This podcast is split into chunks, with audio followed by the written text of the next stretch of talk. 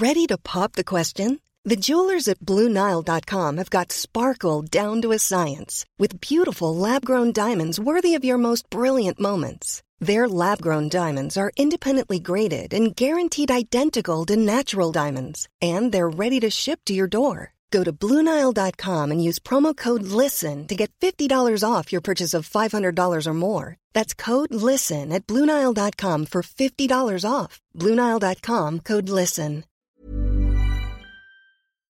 Argentina es una de las referencias en términos de políticas económicas de Podemos.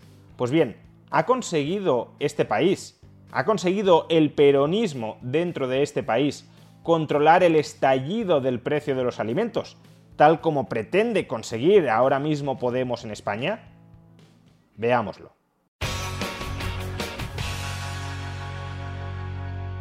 Observen el siguiente mapa elaborado por Bloomberg.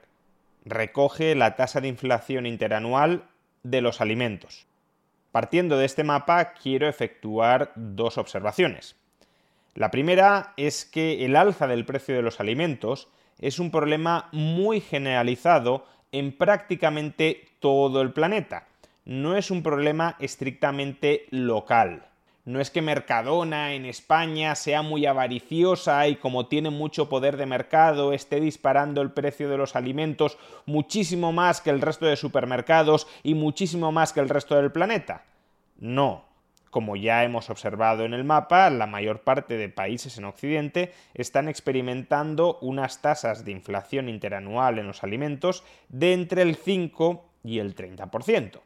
Y si esta horquilla os parece muy amplia, y ciertamente lo es, en este otro gráfico elaborado a partir de los datos de Eurostat podemos ver cuál es la tasa de inflación interanual hasta el mes de diciembre de los alimentos.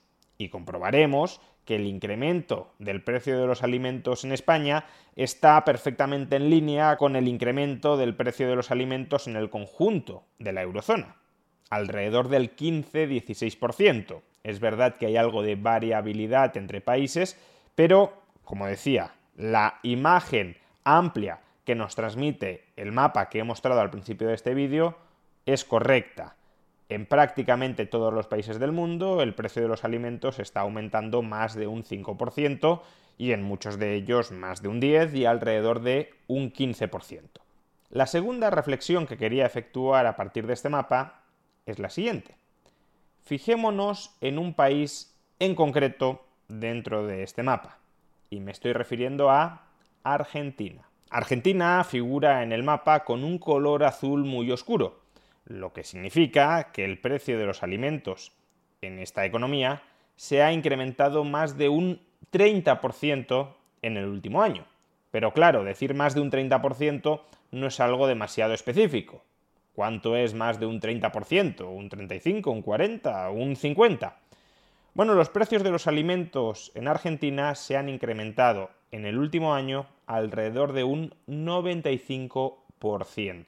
Argentina es uno de los mayores productores y exportadores de alimentos del mundo y está experimentando una de las inflaciones en los precios de los alimentos más aceleradas de todo el mundo, lo cual debería llevar a darnos cuenta de que, en primer lugar, la inflación sin duda alguna tiene o puede tener un fortísimo componente monetario los precios de los alimentos no suben en Argentina un 95%, frente al 15% en el caso de España o de otros países europeos, porque en Argentina escasee muchísimo más la comida.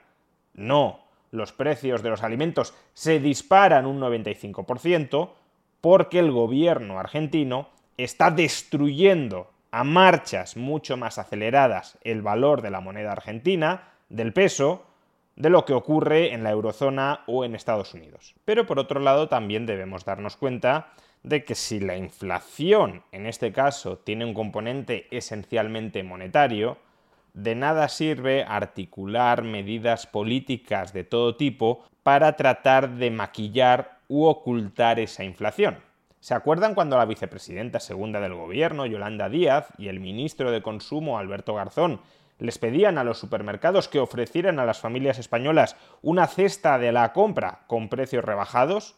En este sentido, el planteamiento que hemos hecho es la necesidad de que las grandes distribuidoras lleguen a un acuerdo entre ellas para eh, ser capaces de eh, contribuir a través de sus márgenes empresariales, tienen capacidad para ello con nuestro país y, por tanto, facilitar una cesta de la compra que sea asequible y de calidad para las familias de nuestro país.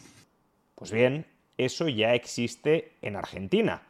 Lo estableció Cristina Fernández de Kirchner y se llama precios cuidados. Los supermercados ofrecen una selección de diversos productos, generalmente, claro, aquellos de peor calidad, que venden de manera rebajada con respecto a otros productos similares. Ahora bien, si todos los precios se siguen disparando, obviamente esa cesta de precios cuidados también se encarece, quizá menos que otros productos similares de calidad estándar o de mayor calidad, pero igualmente los precios siguen subiendo.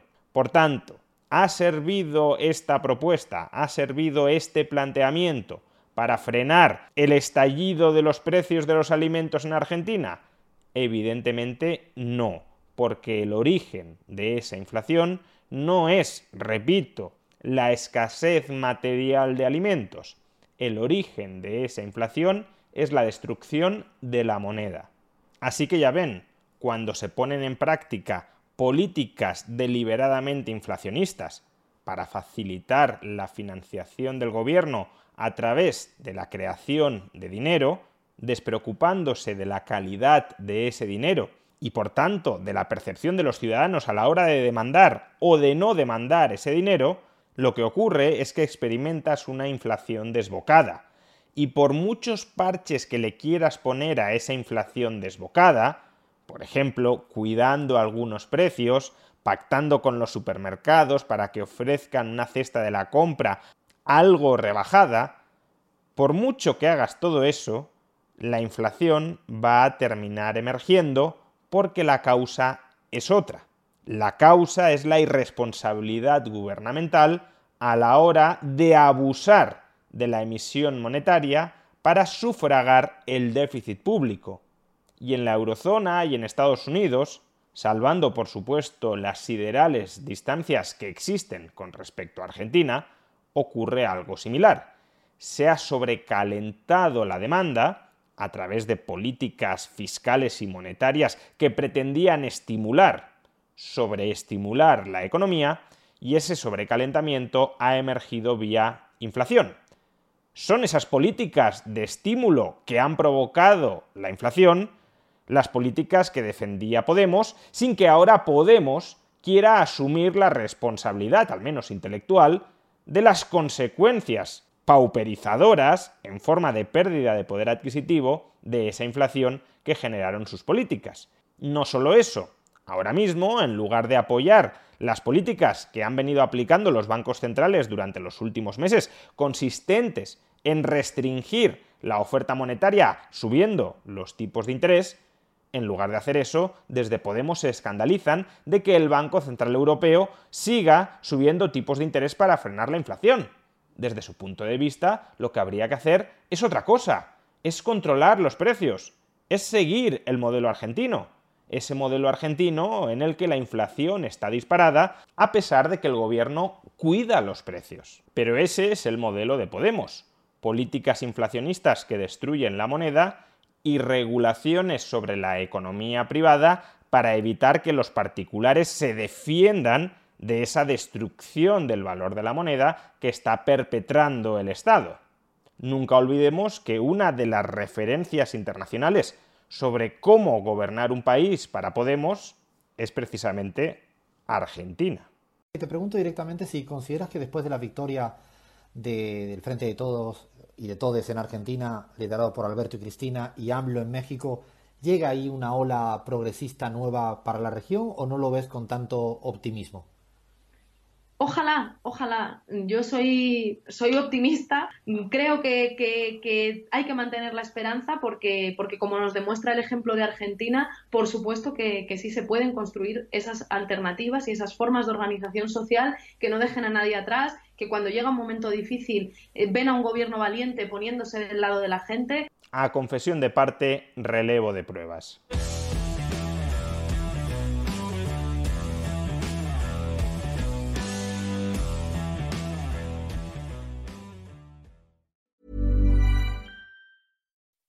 When you make decisions for your company, you look for the no-brainers. If you have a lot of mailing to do, stamps.com is the ultimate no-brainer. Use the stamps.com mobile app to mail everything you need to keep your business running with up to 89% off USPS and UPS. Make the same no-brainer decision as over 1 million other businesses with stamps.com. Use code PROGRAM for a special offer. That's stamps.com, code PROGRAM.